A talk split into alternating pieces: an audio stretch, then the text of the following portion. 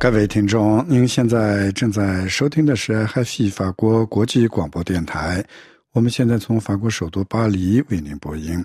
现在是国际标准时间二零二四年二月二十七日星期二十一点，巴黎时间十二点，北京、香港和台北时间晚上十九点整。首先，请您收听今天的新闻内容提要。在中东加沙，虽然以色列对拉法的大规模攻势仍然威胁逼近，已有近百万巴勒斯坦人避难的南部城镇拉法，但围绕停火的谈判仍在继续。在这一背景下，卡塔尔埃米尔今天访问巴黎，日程宣布为两天的国事访问期间，将有很多议题聚焦加沙的停火。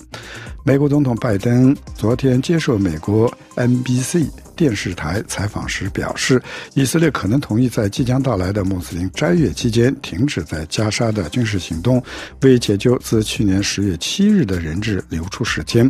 但他也表示，斋月停火目前还没有正式敲定。欧盟农业部长昨天稍晚在布鲁塞尔召开理事会议，目的是讨论平息农民愤怒的解决方案。他们批准了欧盟委员会关于简化。GAP 的第一份提案，同意要求布鲁塞尔采取进一步措施。斯洛伐克总理昨天首先捅出说，欧盟数国私下讨论向乌克兰派兵的可能消息。稍后在巴黎召开的援助乌克兰国际会议期间，法国总统马克龙就此澄清称，法国从没有说过法国不赞成出兵。这一消息引发巨大的反响。香港几位保护民主活动人士今天在香港市中心罕见举行抗议活动，他们反对政府拟议的基本法第二十三。三条新的国安法，他们称该法缺乏民主保障和人权保护。台湾海洋委员会主委管碧玲今天说，昨天有一艘中国海监船进入了金门禁止水域，有四艘海警船进入限制水域，但时间不长。海巡署皆透过广播要求中国海监船离开。中国第十四届全国人民代表大会常委会今天公告说，前外交部长秦刚辞去了全国人大代表职务，资格遭到终止。这是秦刚继去年七月被免去外交部长职务，十月被免去国务委员之后最新的相关变动。中国官方昨天还宣布，中国国防部卸除前国防部长李尚福的网面官职信息留存。接下来，请您收听今天新闻的详细内容。在中东加沙，虽然以色列对拉法的大规模攻势仍然威胁逼近，已经有近百万巴勒斯坦人避难的南部城镇，但围绕停火的谈判仍在继续。在这一背景下，卡塔尔埃米尔阿勒萨尼今天访问巴黎，日程宣布为两天的国事访问期间，将有很多议题聚焦加沙的停火。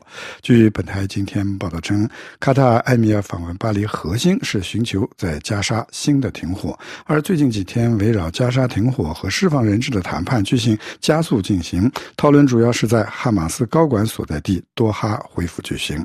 美国深圳上周末出席巴黎会议的不同代表团之间找到了共同点。美国总统安全顾问沙利文本周末在美国有线电视网表示。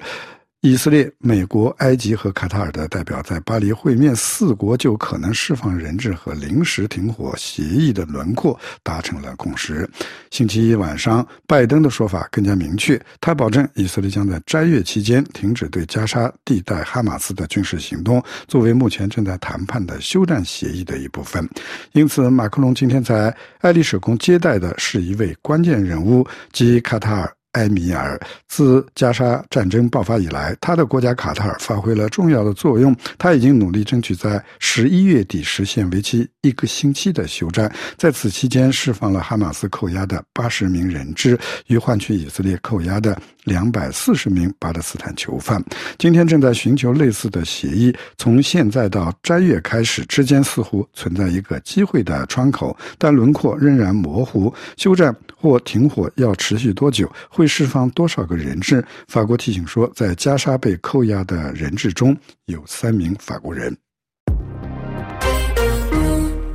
美国总统拜登二十六日接受美国 NBC 电视台采访时表示，以色列可能同意在即将到来的穆斯林斋月期间停止在加沙的军事行动，为解救自去年十月七日的人质留出时间。但他也表示，斋月停火目前还没有正式敲定。详细情况，请听本台记者瑞迪的进一步报道。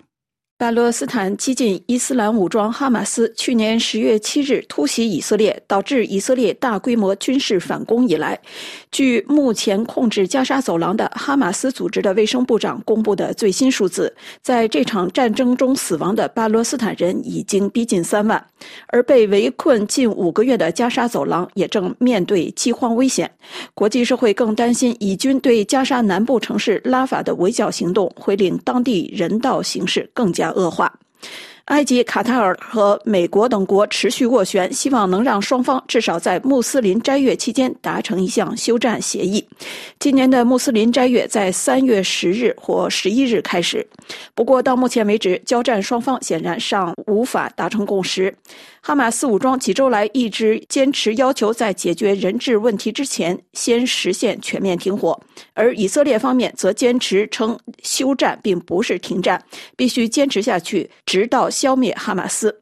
拜登此前表示，其国安顾问告诉他，各方正接近达成一项停火，但拜登也补充说，这一切都还没有敲定。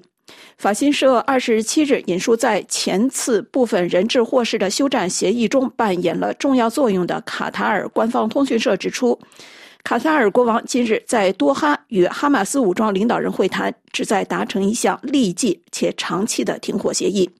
路透社二十七日引述一个接近谈判进程的消息来源披露，哈马斯武装正在研究几天前在巴黎讨论过的一项停火方案。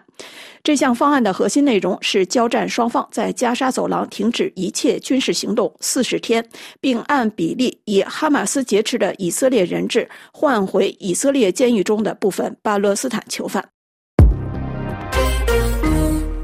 朝鲜向俄罗斯提供了数百万枚炮弹，换取俄罗斯的粮食援助，这样朝鲜境内粮食价格得以趋于稳定。韩联社报道说，这是韩国国防部长二十六日透露的。请听本台记者安东尼的报道：朝鲜向俄罗斯提供几百万枚的炮弹，换取俄罗斯的粮食援助，这样朝鲜境内粮食价格得以趋于稳定。韩联社报道说，这是韩国国防部长申元石二十六号透露的。在朝鲜运往俄罗斯武器方面，韩国国防部长做了推测。他说，约有六千七百个集装箱从朝鲜被运到了俄罗斯，相当于可以装载超过三百万枚的一百五十二毫米口径炮弹，或者超过五十万枚的一百二十二毫米口径火箭弹。不排除朝鲜将两种导弹混装运输的可能性。申元实表示，预计俄罗斯会继续向朝鲜提供卫星相关的技术。朝鲜还要求俄罗斯传授和飞机、地面机动装备相关的技术。韩国军方正在监视朝俄之间的陆海空军事合作动向。韩联社报道说，韩国军方推测，去年七八月后，俄罗斯向朝鲜运入约九千个集装箱。虽然集装箱内装载的具体货物还不明确，但是粮食占比最多，也有生活必需品、材料和零件等等。这样一来，朝鲜境内的粮食价格趋于稳定。韩国国防部长还表示，从目前的情况来看，朝鲜随时都可以发起局部的挑衅。但是全面挑衅的能力还有限，韩国准备将今年上半年韩美联合军事演习的次数提升到去年的两倍多。国子原子能机构总干事定于三月来日本视察福岛核电站的情况，请听本台在东京特约记者楚良一的报道。国际原子能机构总干事三月来日视察福岛核电站。日本外相上川洋子二月二十七日在记者会上宣布，国际原子能机构总干事格罗西将于三月十二日至十四日访问日本。格罗西一行计划视察东京电力福岛第一核电站，并检查排放到海洋中的处理水的状况。这是格罗西自去年七月以来再次访问日本。七月，他向日本首相岸田文雄提交了国际原子能机构的报告，称处理水排海计划。符合国际安全标准，在去年八月开始向海洋排放处理水。大约六个月后，他将再次访问福岛第一核电站。并将与福岛县当地官员及包括上川外相在内的日本政府官员会面。上川在新闻发布会上表示，日本高度重视国际原子能机构的努力。该机构在促进核不扩散及和平利用核能方面发挥着重要作用。我们希望通过这次访问，进一步加强日本和国际原子能机构的关系。东京电力公司二月二十六日宣布，福岛第一核电站第四次处理水排海将于二月二十八日开始，这也是二零二三年度的最后一次。法广特约记者楚良一发自东京。中国大陆船翻覆事件协商难有共识，中国海警船航穿金门、金线水域。请听本台在台北特约记者罗院韶的报道。台湾海洋委员会主委管碧林今天表示，昨天有一艘中国海监船进入金门禁止水域，有四艘海警船进入限制水域，但时间不长，海巡署皆透过广播要求中国海监船离开。管碧玲表示，中国此举政治意涵非常高，是一种宣示主权的形式。他表示，不乐见过往也发生过的执法个案，这次被中国绑作政治操作。中国一艘快艇本月十四日在金门海域越界，遭台湾海巡人员追击过程翻覆，导致船上两人丧命。台湾执法人员宣称过程没有录影，他们身上也都没有按照标准配置密录器。司法调查目前持续进行。金门海域经常发生中国渔民越界捕捞，但像本案遭驱离导致人员死亡的案例极为少见。死者家属在晋江红十字会人员陪同下到金门协商善后，已进入第七天。双方对海巡是否？该为撞翻大陆船负责道歉，无法达成共识。台湾方面也因为调查、监视都还在进行，难以同意发还两名死者遗体及遭查扣的中国快艇。根据联合报，海巡署仅同意发放抚慰金，并且认为一切要等到检察官调查结果出炉，不然此时道歉恐怕影响事实认定。知情人士表示，双方态度强硬，已从海上执法纠纷陷入两岸面子之争。管碧玲今天在立院答询表示，一直都是希望朝向人道抚慰方式处理此事，期盼对方立场也是如此。法广特约记者罗院少台北报道。欧盟农业部长昨天稍晚在布鲁塞尔召开理事会议，目的是讨论平息农民愤怒的解决方案。他们批准了欧盟委员会关于简化欧洲共同农业政策的第一份提案，同时要求布鲁塞尔采取进一步措施。斯洛伐克总理昨天首先捅出说，欧盟数国私下讨论向。乌克兰派兵的可能消息。稍后在巴黎召开的援助乌克兰国际会议期间，法国总统马克龙就此澄清称，法国从来没有说过法国不赞成出兵。这一消息引发巨大的反响。美国驻北京大使伯恩斯表示说，美中是一场理念之争，美方不希望中国指导。世界，但两国必须负责任的竞争并保持平和。伯恩斯认为，中国最终会想取代美国在全球的主导地位，但美国不想看到此事发生。伯恩斯说：“我们不想生活在由中国主导的世界。”新闻节目播送完了。各位正在收听的是二月二十七日法国国际广播电台对亚洲地区的第二次华语节目。接下来，请听由瑞迪主持的要闻解说。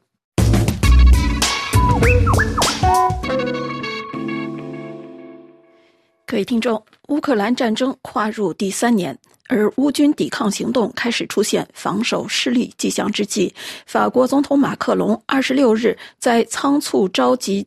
乌克兰西方盟友在巴黎会谈，讨论如何重振对乌克兰的支持。两年前战争爆发初期，因坚持与俄罗斯总统普京会谈的法国总统，在这次巴黎会议上却展现出极大的决心，甚至表示不排除西方国家应向乌克兰派兵的可能性。而到目前为止，西方阵营虽然一直支持乌克兰军队的抵抗行动，但向乌克兰战场派兵一直是一个各方避讳的话题。而法国此前也从未提及这种可能性。这是否意味着法国乃至西方阵营正做出重大的战略调整呢？马克龙在这次巴黎会议上展示的立场，应该说是针对乌克兰战场形势的一种重新定位。乌克兰军队顽强抵抗两年之后，显然后继乏力，两周前不得不退守东部防御重镇阿夫杰耶夫卡。日前又宣布撤离阿夫杰耶夫卡附近的另一个地点，这些撤离行动无疑让俄军感觉重新获得了优势。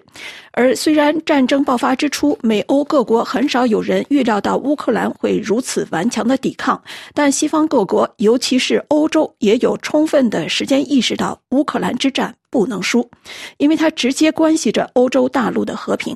普京政权举兵入侵乌克兰，让欧洲意识到了近在眼前的威胁。倘若乌克兰失守，这种威胁就距离欧洲更进一步。这也就是为什么战争爆发后，北欧国家芬兰和瑞典纷纷决定放弃坚持多年的中立立场，要求加入北大西洋公约组织。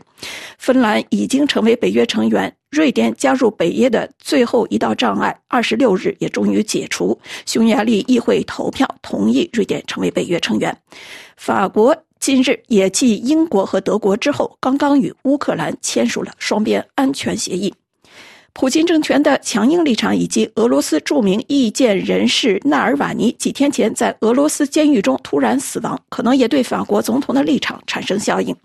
马克龙几天前就呼吁西方阵营集体振作起来，以应对通过网络攻击和信息战而对欧洲日益带有攻击性的俄罗斯。二十六日，马克龙再次强调俄罗斯的强硬立场，指出。纳瓦尔尼之死以残酷的方式体现了俄罗斯的这种态势。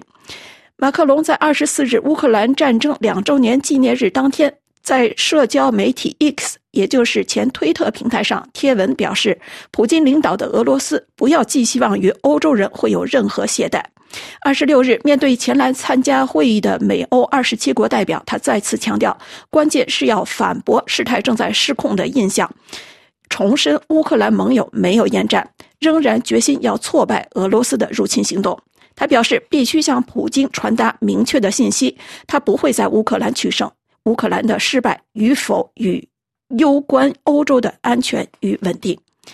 马克龙正是在这样的形势分析基础上，首次表态说，不应排除西方向乌克兰派兵的可能性。二十七日，法国政府总理阿塔尔也重申了这一立场。不过，马克龙本人并未就派兵问题做更具体的阐述。按照他的说法，是要保持一种战略模糊。这种战略模糊可以说也是一种面对现实的选择，因为西方盟友内部对此显然并没有共识。法国社会在野党也立即做出了反弹。据与会的荷兰首相介绍，二十六日下午的巴黎会议上，出兵问题其实并没有被提上日程。在巴黎会议之前，去年十月才上台的斯洛伐克总理曾表示，北约以及欧盟多个成员考虑在双边协议的基础上向乌克兰派兵，但他认为这将导致紧张关系严重升级。他说，他甚至不敢想象乌克兰领土上出现北约成员国士兵的情景。刚刚获准加入北约组织的瑞典首相二十七日也在接受本国电视台采访时表示，派兵问题目前完全没有提上日程。瑞典目前的当务之急是以各种方式向乌克兰运送先进武器，而且乌克兰也并没有提出西方盟友派兵的请求。的确，乌克兰军队近日接连失利的主要原因，按照军方的说法是弹药不足。乌克兰总统斯泽连斯基二十六日以视讯讲话参加巴黎会议时表示，欧洲联盟向乌克兰承诺的百万炮弹目前只有百分之三十到位。弹药不足显然已经成为乌克兰战场面对的一个严峻问题。美国总统拜登政府支援乌克兰的新一笔款项，因为在国会受到共和党人阻挠而尚未获得通过。而近八十年不曾面对战争的欧洲各国，显然军火生产能力有限。如果说乌克兰的西方盟友对是否向乌克兰派出本国军队尚无共识的话，十五个与会国。二十六日都同意加入捷克提出的集资在欧洲之外购买弹药支持乌克兰的建议。以上是今天的要闻解说。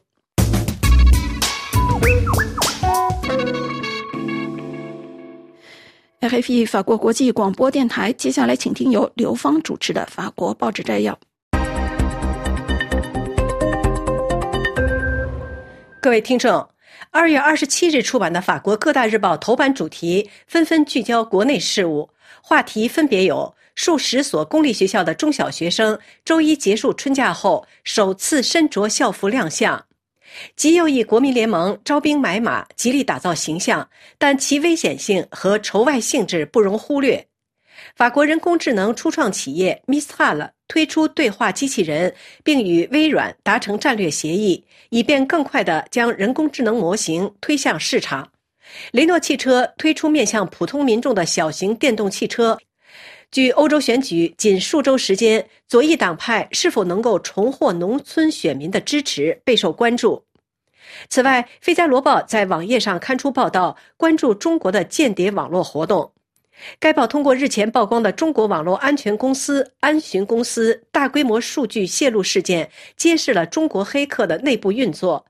报道指出，此一事件揭示了北京如何依靠网络安全公司来部署其网络行星攻势。遭到泄露的是有关中国黑客项目日常运作的信息。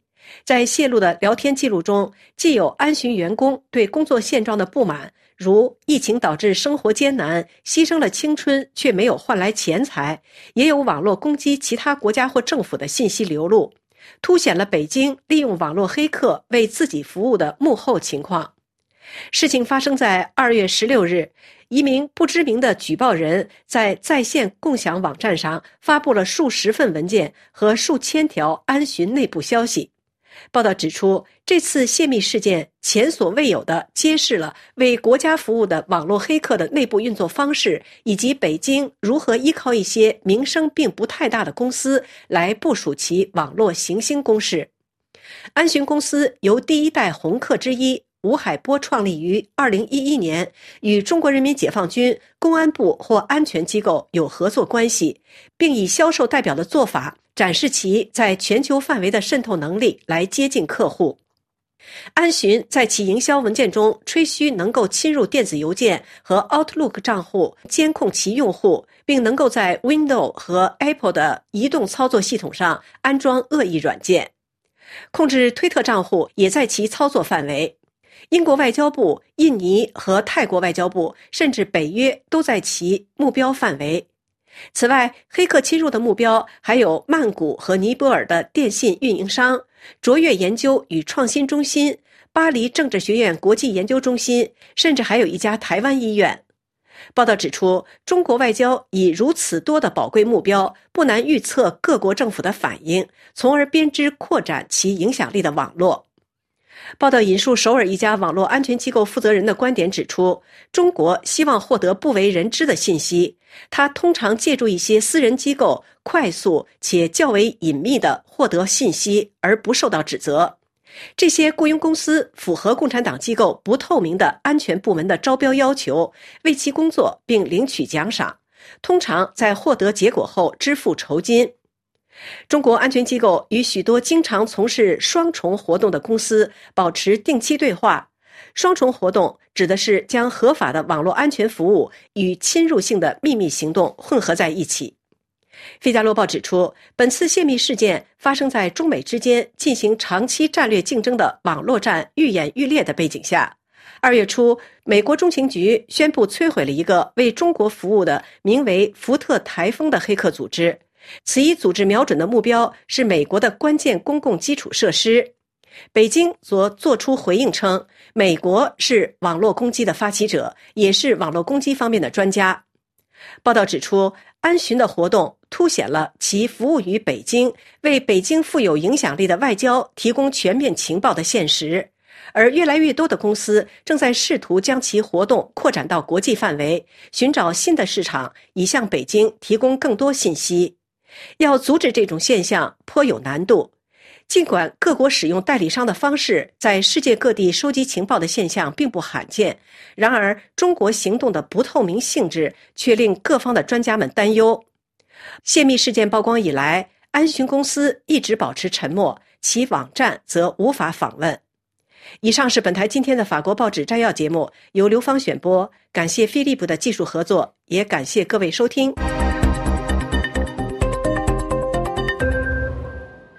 RFI 法国国际广播电台，接下来是本台特约记者专栏节目时间，请听本台蒙特利尔特约记者潘卫主持的《北美来红》，话题是二零二四年加中关系或将继续走低。二月十七日，中国外长王毅在慕尼黑会晤加拿大外长赵美兰时表示，希望中加关系止跌回稳，实现改善发展。这是继一月十一日通电话后，两国外长的最新接触。在僵持五年多后，加中关系能否尽快重回正轨？加拿大阿尔伯塔大学中国研究学者称，二零二四年加拿大国内政治将阻止加中紧张局势缓和。今年中国对加拿大将更加不信任。在与赵美兰的两次接触中，王毅都提出了中加关系回稳的前提条件。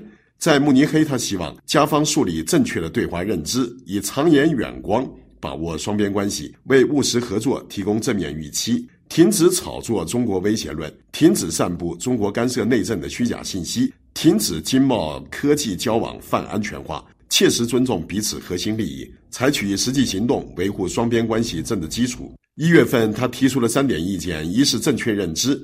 中加关系陷入低谷的根本原因是加方对华认知出现严重偏差；二是相互尊重，不让分歧主导双边关系，加方不向台独发出错误信号；三是合作共赢，共同抵制经济问题政治化和泛安全化。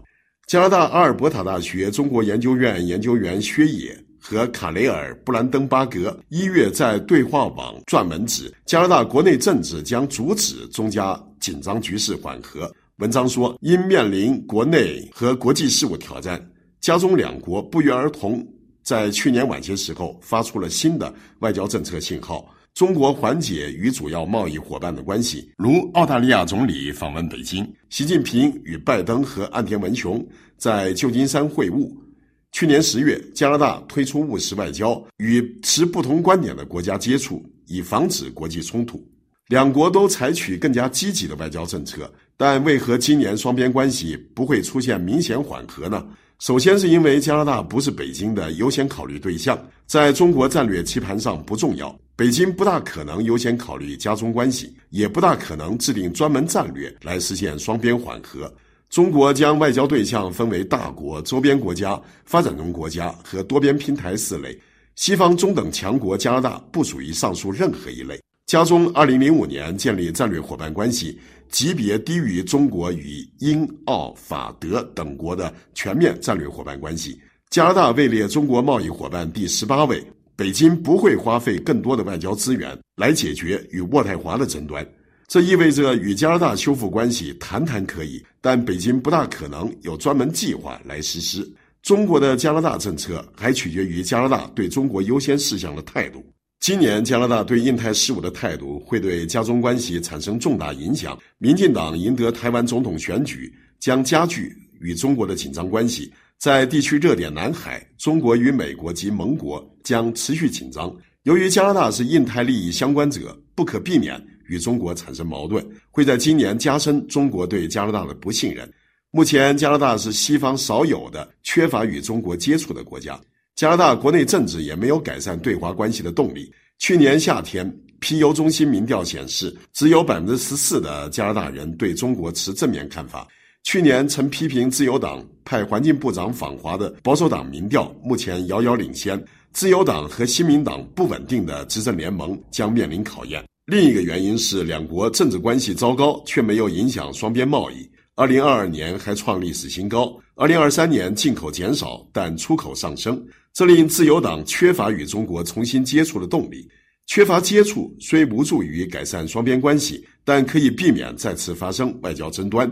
随着外国干涉选举调查在一月底开始进行公开听证，中国在今年的加拿大新闻中将继续占据显著位置，令加中关系不可能真正解冻。本期北美来红是由法国国际广播电台特约记者潘卫制作，感谢收听。FFE 法国国际广播电台，接下来请听由安德烈主播的节目，这是一次重播节目。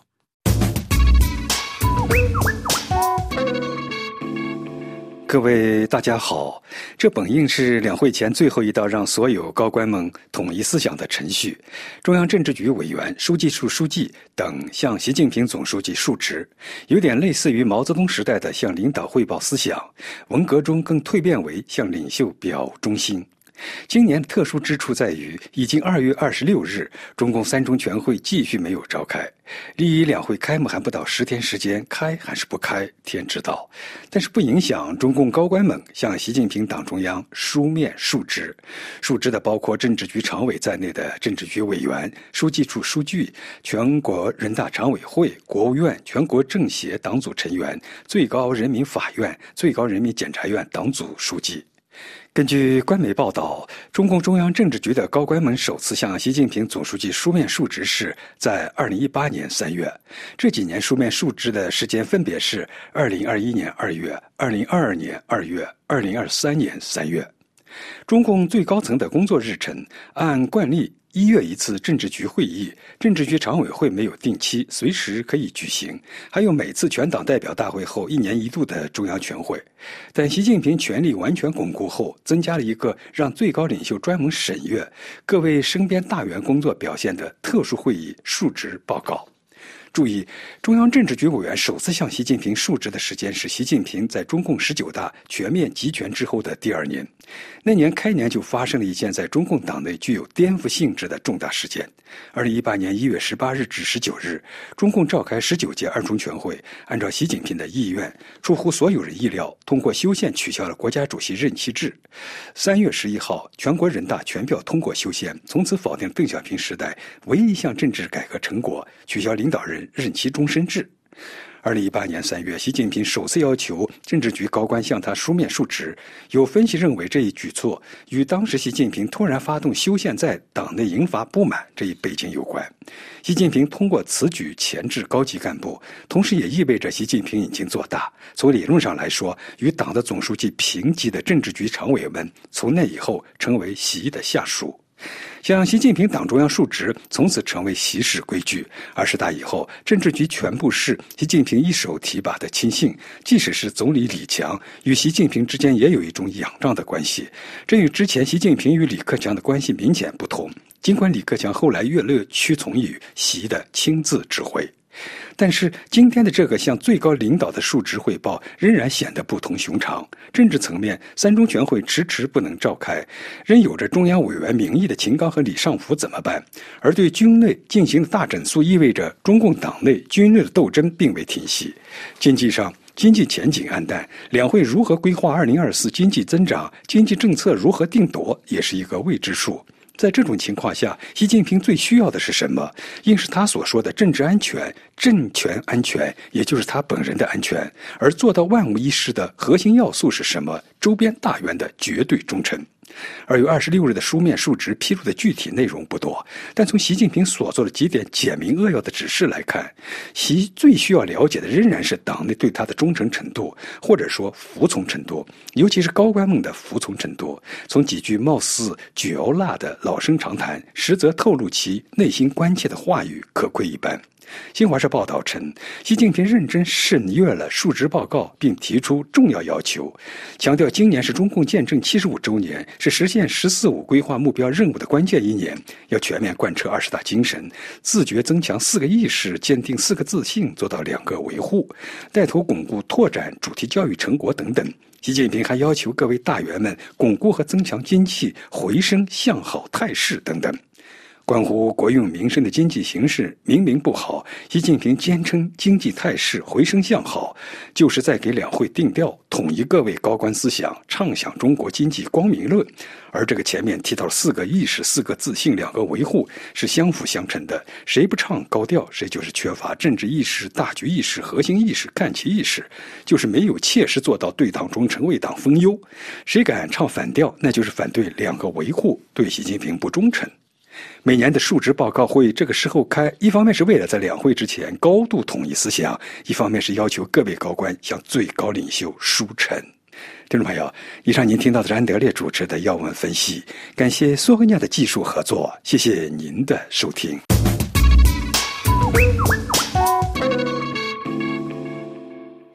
RFI 法国国际广播电台，接下来请听由瑞迪主持的公民论坛专题节目。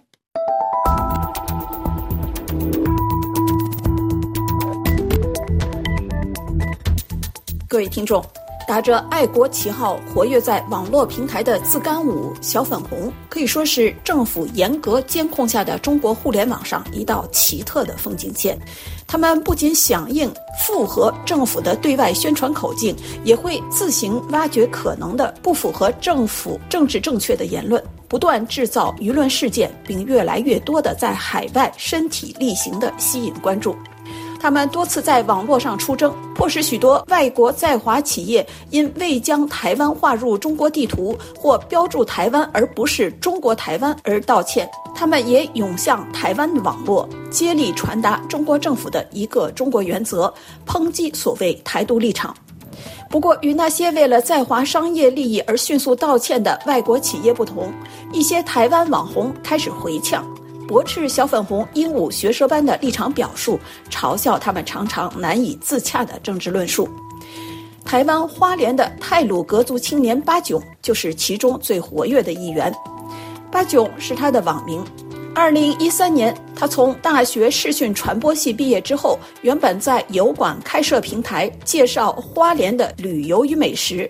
但时政内容，尤其是中国的时政话题，很快就成为这个取名“摄图日记”频道的核心内容。而小粉红在网络上的奇特言论和在世界各地的所谓爱国表现，也因此成为他点评中国时政的铺垫。巴吉勇接受本台电话采访，介绍了他与小粉红网上对呛的经历。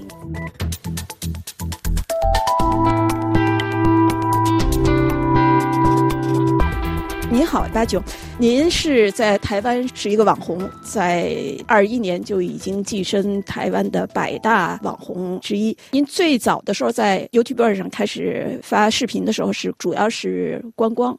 后来越来越多的转向时政，再后来就索性专注小粉红。关于所谓小粉红呢，在海外的这些民主人士，其实对他们经常的对他们的言论是采取一种不理睬态度。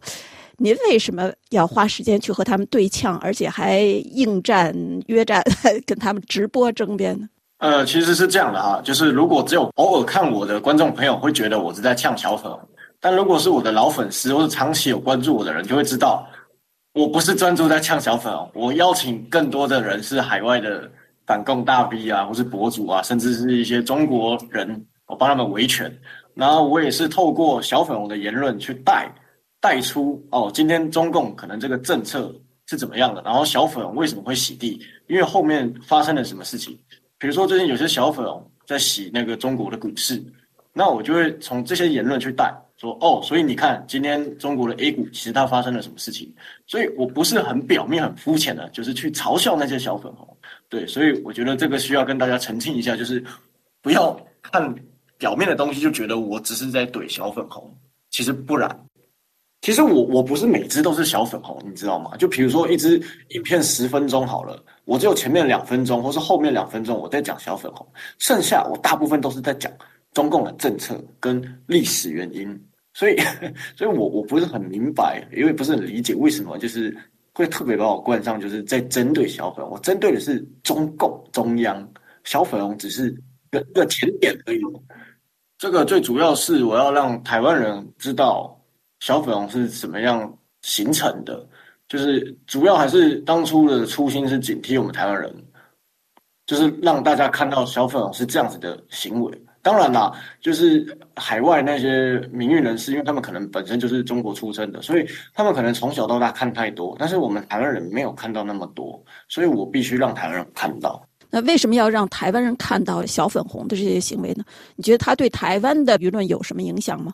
会啊，因为没有接触过的人会可能会被带风向，或者是会认为说，呃，为什么他们会有这样的价值观？那我要给台湾人看嘛。看完之后，我要去阐述为什么他们会有这样的论述跟这样的想法哦，因为中共造成的。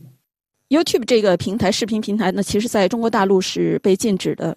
大陆的网友如果想去看你的频道，其实他要翻墙。您感觉他们为什么要翻墙来看你的视频呢？有的人是属于奉命出征，还是说的确是他们自主的去发表一些言论？呃，我觉得有带任务的是是是比较少数，因为 YouTube 后台可以看到 IP 来源。那如果你是你是中国国内的，你翻墙的话，你的 IP。应应该是在其他地方，什么日本啊、香港啊，或者是呃什么欧洲那些国家、欧美那些国家。但是我 YouTube 后台有五趴的来源的 IP，直接是从中国出来的。那也就是说，这五趴的人在中国是不需要翻墙的。OK，那我们就可以知道一下是哪一些人、哪一些公司、哪一些组织在中国是不用翻墙的。那当然就是中共政府的组织嘛，国安嘛，啊，公安机关嘛，不然就是一些外商外。外资的嘛，就是他们可以合法合理的翻墙嘛，所以这五趴的基数应该是来自于这这几类啊，这这几类的选项。那剩下有些翻墙过来看我影片的小粉红哈，我觉得他们应该也是有些这是在本可能是在海外啦，那有些是我想要看一下，我还是想要了解一下这个世界是怎么来看中国啦，是怎么来看。看我们国家啦，所以他们会去上网搜，可能关键字就会打什么台湾啊，打什么中国啊，打什么呃中国共产党啊，然后他们就会找到一些啊，比如说像我的频道或者其他的名誉人士的频道，他们就会去看嘛。那您怎么理解他们这种行为呢？又要去看这些海外的一些他在国内不能够看到的这些言论，还要反驳的？我觉得这个很能理解啦。一个人如果从小在那样的环境生活了十几二十年。你翻出刚翻出去那几个月，甚至那一年，你本身就会会去想要捍卫你这二三十年一直以来的信仰。我觉得每个人如果遭受到这样的环境，可能大部分人都会跟小粉红是一样的。所以我觉得他们也是苦难呐，他们也是很很苦啦。那当然，呃，疫情这三年让很多小粉红都醒了，像之前有呃有很多那种清醒的小粉红，他就会。寄信给我说什么啊？我二零二零年的时候啊，或是什么二一年的时候，甚至是反送中那个期间呢，我是非常非常鄙视鄙视你的啊！我非常痛恨你的频道，就是甚至把你频道封锁，然后不然就是跟我一些小粉红的宿舍朋友啊，在那个学校里面看你的影片，然后在笑你，在骂你。但是呢，疫情这三年之后，我慢慢有点醒悟，我被铁拳到了，所以他就会寄信给我说，还好我有坚持继续做，然后他也会。不间断的看我的影片，或是看其他反共人士的影片，就会慢慢一点一滴的了解，在配在配合呃这这疫情这三年，中共对中国做的一些恶行恶状。我觉得醒悟是迟早的事情，但是面对中共的枪杆子之下，你说这些人会上街反共吗？我觉得可能这个代价太大，但起码可以不去赞扬中共，不去唱战歌，甚至一堆的高级黑。我觉得呃有这方面的。这个形势走向的话，我们其实算一部分的小成功的了。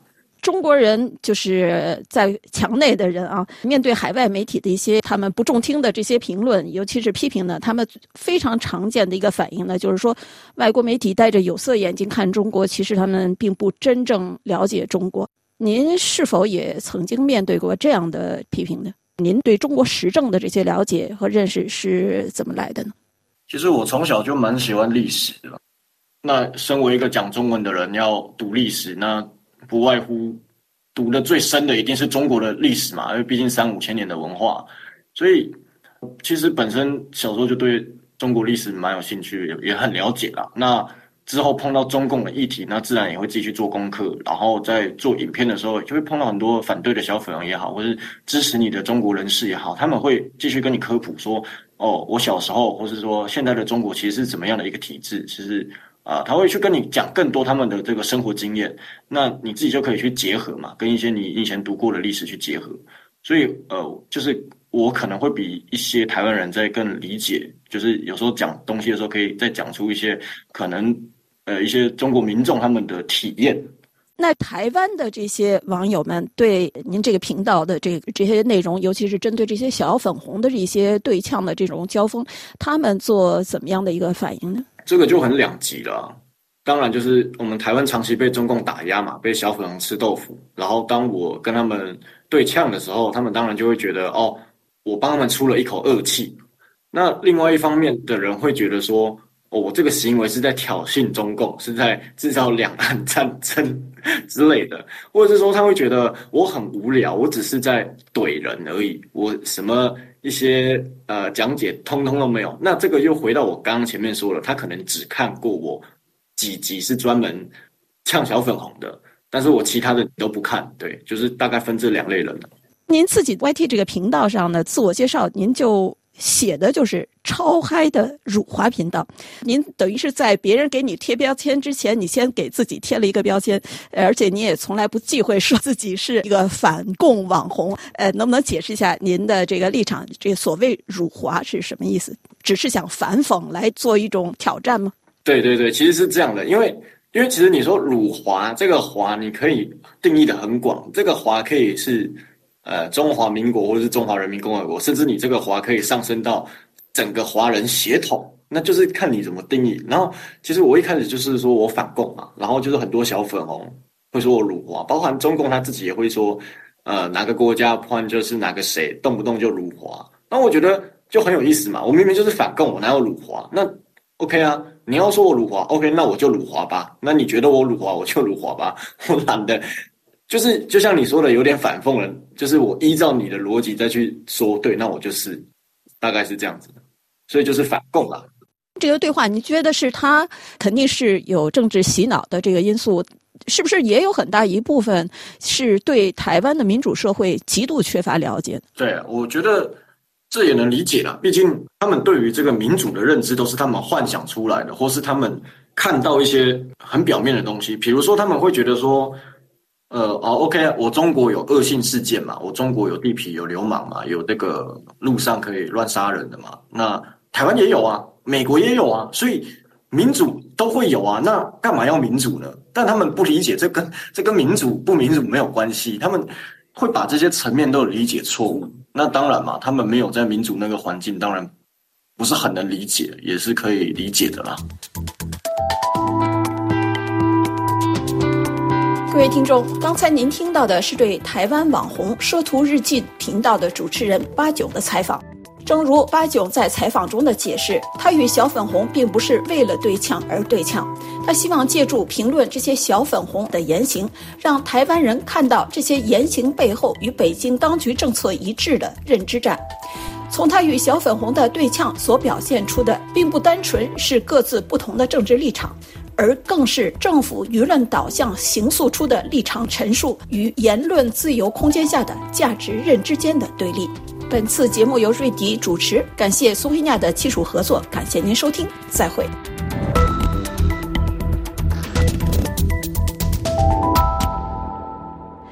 RFI 法国国际广播电台，接下来请听由安东尼主持的《科技时空》专栏节目。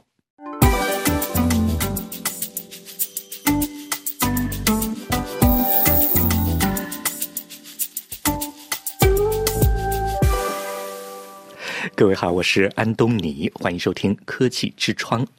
每年有好几百万吨计的电子和电子设备，因为产品损坏或者报废，或者呢过时而被丢弃。这些废弃设备被看作是电子垃圾，如果不进行适当的处理、处置和回收，可能会对环境和人类健康构成威胁。电子垃圾中比较常见的物品包括计算机、手机和大型的家用电器以及医疗设备。每年使用不利于环境的技术回收好几百万吨的电子垃圾。并且这些垃圾可能会在不当条件下被储存在家里和仓库中扔掉、出口或者回收。当使用低劣手段处理电子垃圾的时候，可以向环境中释放多达一千种不同的化学物质，包括有害的神经毒素，比方说铅。由于它独特的接触途径和发展状况，孕妇和儿童特别容易受到伤害。根据国际劳工组织估计，2020年有一千六百五十万儿童在工业部门工作，而垃圾处理就是其中一个分支部门。已知的2019年全球生产的电子垃圾中，只有不到四分之一被正规的回收利用。然而，电子垃圾中包含宝贵而且有限的资源，如果适当回收，可以重复使用。所以，电子垃圾已经成为个人甚至社区的重要的收入来源。可是，由于缺乏适当的法规、回收基础设施和培训，生活在低收入和中等收入国家的人们，尤其是儿童，面临着电子垃圾产生的最显著的危害。尽管有针对管控电子垃圾从一个国家运输到另外一个国家去的国际法规，可是电子垃圾向低收入和中等收入国家的越境转移仍然在继续，而且常常是非法的。电子垃圾被认为是危险废物，因为它含有有毒的物质，或者在处理不当的时候会产生有毒的化学物质。其中许多有毒物质已知或者被怀疑会对人类健康造成危害，其中一些被列入引起公共卫生关注的十种化学物质，其中包括二恶英、铅和汞。电子垃圾回收手段低劣，就会对公众的健康和安全构成威胁。儿童和孕妇特别容易受到非正规电子垃圾回收活动有害污染物的影响。儿童常常参与与捡垃圾和拾荒、焚烧废弃电子垃圾，以及用手拆解物品的组成部分。在一些国家，儿童可能成为廉价的劳动力，因为他们的手小，在拆解最小物品的时候就变成了优势。这些活动让儿童直接面临伤害和高浓度危险化学品的风险。拾荒是一种危险的劳动。被国际劳工组织看作是最恶劣的童工形式之一。根据国际劳工组织估计，在2020年，全球有多达1650万的儿童在工业部门工作，而垃圾处理是一个分支部门。目前还不清楚有多少儿童参与了非正规的电子垃圾回收。巴塞尔公约管控了危险废物的越境转移和它的处置，这是一项全面的环境协议，旨在解决围绕危险废物的问题，包括电子垃圾及其管理。二零一九年，巴塞尔公约的禁运修正生效，它禁止将包括电子垃圾在内的危险废物从经济合作与发展组织国家、欧盟委员会国家和列支敦士登。运往公约的其他缔约国，巴塞尔公约组织了各种规划和讲习班，以制定和提供关于电子垃圾无害环境管理的指导意见。它还为各国提供了区分废物和非废物以及电子垃圾越境转移的指南。另外，还存在区域公约，比方说巴马科公约和瓦伊加尼公约。这两项区域公约都是根据巴塞尔公约制定的，旨在进一步限制包括电子垃圾在内的危险废物在非洲和南太平洋国家的流动。好了，各位，以上听到的是今天的科技之窗，由安东尼编辑主持，感谢收听。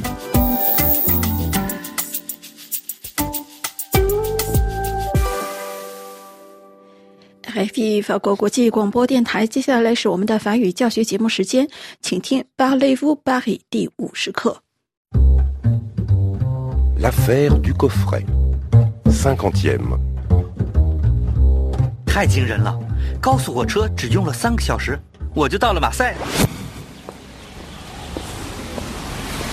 Taxi。Le clos du clair regard, s'il vous plaît. C'est comme si on y était.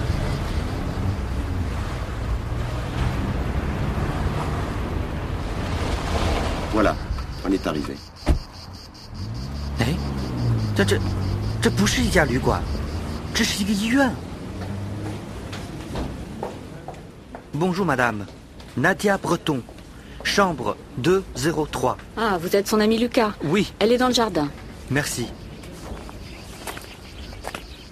哎呀，一个漂亮的花园，但是我还需要认出那家。 Lucas Nadia Alors, un bisou Euh, Un bijou Mais non, pas un bijou. Un bisou. Tu te rappelles Les romantiques, l'hôtel Montmartre Euh, oui. Voilà. 我应该给他解释一下。呃，Nadia, j'ai un problème. L'accident. Je ne me rappelle pas. Tu as oublié l'accident Oui, mais aussi l'aéroport. Euh, toi, Attends, tu ne te rappelles de rien? Je me rappelle de de ta main à la crêperie et j'ai écouté le palateur. Heureusement. Alors, maintenant tu me connais mieux? Euh, oui, je crois.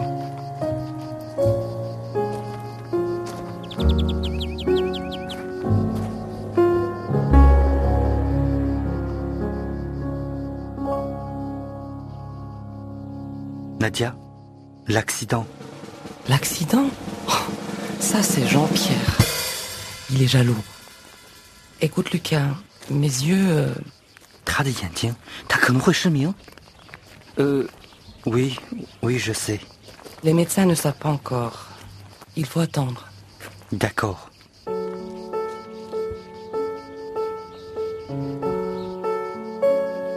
Et le coffret de George Sand? Tout va bien. Tu as l'argent Oui, l'argent est à la banque. D'accord. Prends un taxi. Anne t'attend chez elle. Allez, à plus tard. À plus tard? Oh, Oui, à plus tard. Alors Toujours pas de bisous? Euh. Si. C'est mieux comme ça. Salut le journaliste. Et bravo pour ton français.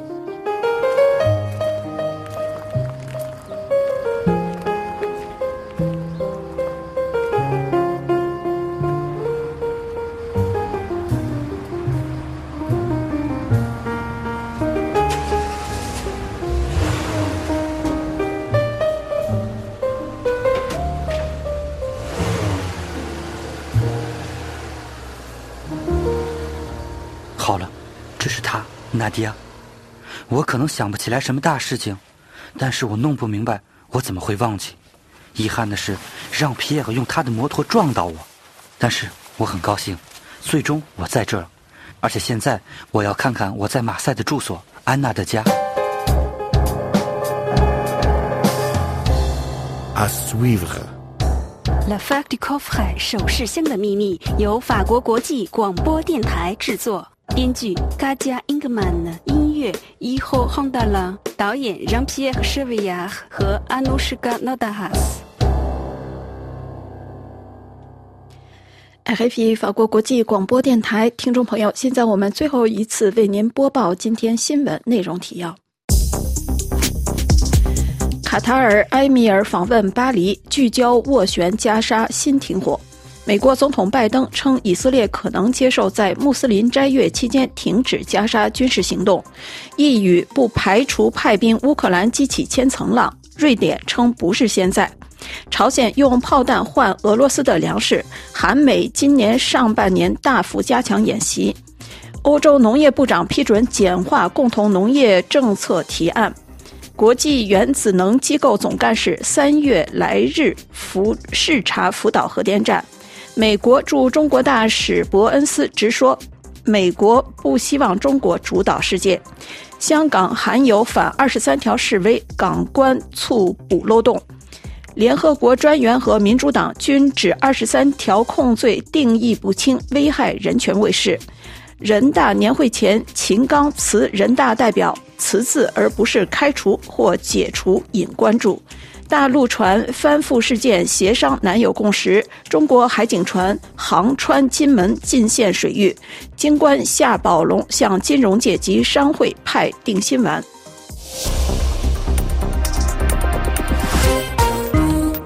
IP 法国国际广播电台，本台今天对亚洲地区播音到此结束，感谢您收听，感谢飞利浦的技术合作，我们明天再会。